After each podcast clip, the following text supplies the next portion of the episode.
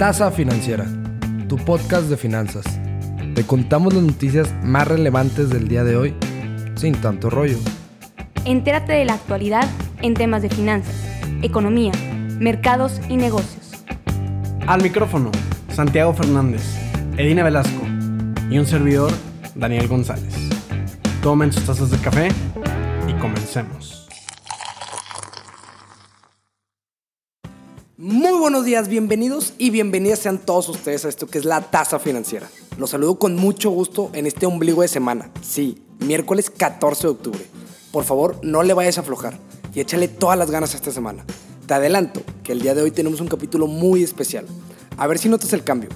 Si notas cuál es el cambio, mándanos un DM por Instagram a arroba tasa financiera y cuéntanos qué te pareció. Los leemos. Pero bueno, pasamos a la primera noticia del día. Los boletos del restaurante Singapore Air A380 fueron vendidos en tan solo 30 minutos.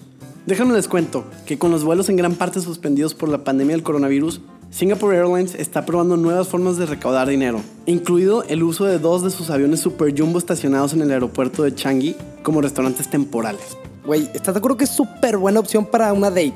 O sea, cenita rica, películas arriba del avión. Muy buena opción para esta empresa que tiene sus aviones estacionados y pues no iba a ganar dinero con eso. Y bueno, para que se den una idea, una comida en primera clase cuesta alrededor de los 460 dólares y en business class baja a 321 dólares. Ah, bueno, con esos precios, este, mm, digo, no sé si me sigue interesando. Digo, sí somos regios y todo, pero eh, sí está caro. Singapore Airlines sufrió un récord de 827 millones de pérdida neta en lo que va del año, hasta junio. Y ahorita solo está volando el 20% de su capacidad. Entonces, pues, se podría decir que este es un claro ejemplo de cómo salir adelante en la pandemia.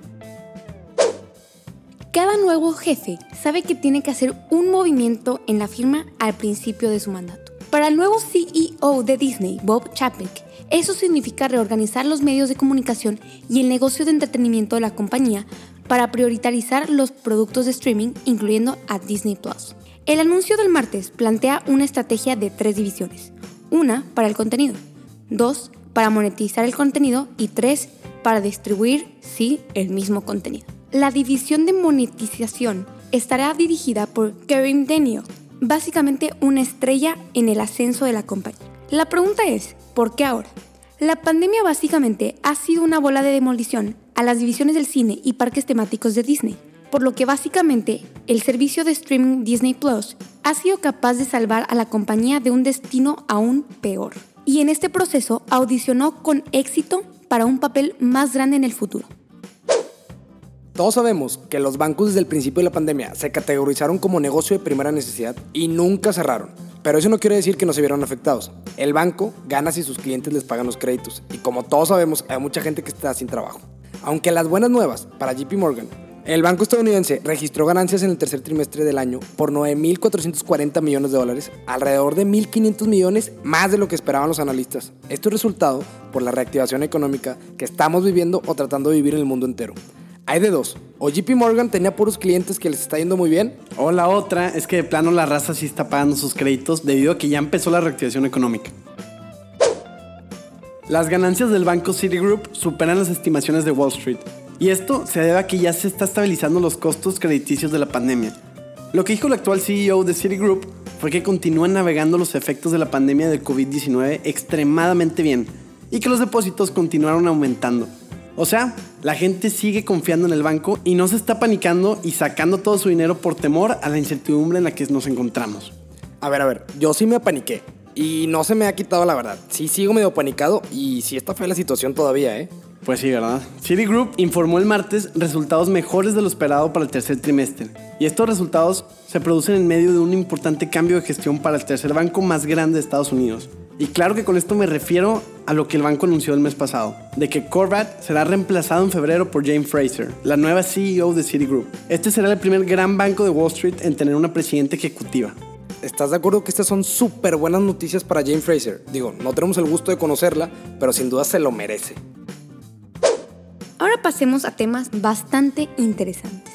La compañía desarrolladora de servicios para pequeños satélites espaciales, Virgin Orbit, está buscando recaudar hasta 200 millones de dólares en una ronda de financiamiento que podría valorar su negocio en mil millones de dólares. Lion Tree Advisors y Pareda Weiberg serán las entidades encargadas de hacer la recaudación que se destinará básicamente a gastos de capital y lanzamiento de satélites. Esta compañía fue fundada por el multimillonario Richard Branson, que ha gastado alrededor de 400 millones de dólares en el desarrollo de su sistema de lanzamiento aéreo, de acuerdo con los analistas. Branson forma parte del grupo de emprendedores en conjunto con el CEO de Tesla, Elon Musk, y el fundador de Amazon, Jeff Bezos, que todos básicamente están buscando ganar en esta carrera espacial. La diferencia del negocio de Virgin es que depende de empresas más pequeñas que desarrollan desde satélites en miniatura hasta sensores de observación de la Tierra.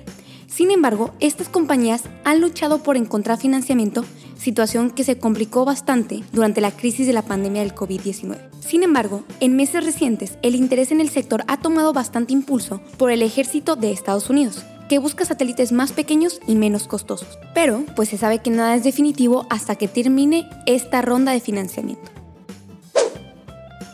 Les platico un poco cómo ha estado la situación en Cemex en los últimos años. Cemex se ha visto afectado porque la deuda que ellos tenían la tenían en dólares. Y bueno, todos sabemos que ganan en pesos. Y durante muchos años batallaron por tipo de cambio y la deuda hubo una época que casi llegó a ser tres veces más grande de la que esperaban. Y si no me equivoco, creo que esta deuda fue la después de la crisis del 2008, la de la burbuja de los créditos hipotecarios en Estados Unidos, de la cual ya pues les hemos platicado antes. Sí, creo que sí es esa. E incluso el martes nos contaron que se cerró el proceso de un contrato de financiamiento para bajar su deuda y cambiarla a pesos y euros, que les permite mejorar el perfil de deuda. Digo, esto nos cuenta el CFO Maher Alfajer. Ojo, si tienes una deuda en dólares y ganas en pesos, cuidado que te puede ir bien mal por tipo de cambio. Y ahora más que nada que estamos en una incertidumbre con el gobierno actual. Digo, quién sabe hasta dónde puede llegar el tipo de cambio. Y bueno, les resumo mercados rápidamente. Recuerden que esto es el cierre del día martes 13 de octubre.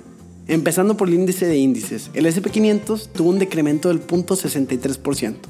El Dow Jones, como normalmente pasa, tuvo un decremento parecido y este fue del 0.55%.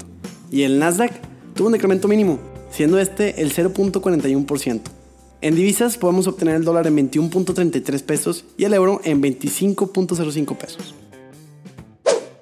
Después de muchos años de espera, la tienda de muebles sueca IKEA abre sus primeras puertas en México. Pero estas puertas son digitales. Sí, sí, sí, ya sé. Qué aburrido. Pero en 2019, la empresa planeaba contratar 370 personas para atender su primera tienda en México, que lamentablemente sigue en construcción por culpa del coronavirus, pero se espera que sea inaugurada en 2021. El plan de IKEA a 10 años implica la apertura de tiendas no solo en Ciudad de México, sino también en otras ciudades como Monterrey, Guadalajara, Puebla y Querétaro. Aunque para nosotros esta tienda comercial en línea no sea tan llamativa, a nivel global el 11% de las ventas de IKEA provienen de su canal de internet, por lo que se espera que en Ciudad de México sea todo un hit, ya que el anuncio de oferta de productos desde menos de 50 pesos y la apertura de 16 categorías para el mercado nacional sea bastante o lo suficientemente atractivo para la Ciudad de México y su área metropolitana. Como ya no es ninguna sorpresa, en México ya había dicho que para finales de año todas las empresas tecnológicas, y ponle el nombre que quieras, Netflix, Uber, Amazon, la que quieras y mandes, van a pagar impuestos. Pero les traigo un chismesazo. A ver, a ver, cuéntanos qué traes. Pues siempre no, literalmente siempre no, que por la pandemia lo van a atrasar. ¿Es en serio? O sea, el gobierno lleva este plan desde hace tiempo y... ¿Qué onda? ¿Hasta cuándo lo van a atrasar o qué? Pues mira, te cuento que hasta 2021.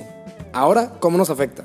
Por ejemplo, en vez de pagar tu suscripción de Spotify o Netflix o todas estas empresas que ya dije antes, de 99 pesos al mes. Bueno, bueno, espérate, Netflix ya cobra como 200 o más por mes. O sea, poco a poquito lo van subiendo para calarle hasta cuándo estamos dispuestos a pagar. Exacto. Y ahora agrégale el 16% de IVA por si no fuera poco. Estos impuestos representarían entre 60 mil y 100 mil millones de dólares al año para el gobierno. ¿Cómo ves? ¿Tú quieres con este dinero? Y bueno, yo sé que las noticias pueden ser abrumadoras y por eso cerraremos con la sección del recap del capítulo. Lo que se les debe quedar de esta tasa es que Virgin se posiciona más cercano a la carrera espacial con Amazon y Tesla. IKEA abre sus puertas virtuales en México porque la tienda física estará hasta 2021. Disney hace una reestructura en la empresa con su nuevo CEO, Bob Chapek. Impuestos a plataformas digitales como Netflix, Spotify y Rappi llegarán a México hasta el 2021. Cemex reestructura su deuda y la convierte en pesos y euros para no salir tan afectado con el tipo de cambio en dólares. Singapore Airlines convierte dos de sus aviones en restaurantes temporales y vendió todos sus tickets en 30 minutos. JP Morgan y Citigroup presentan resultados arriba de lo esperado y no temen en seguir otorgando crédito a pesar de la pandemia. Y por último, el dólar está a 21.33 pesos y el euro a 25.05 pesos.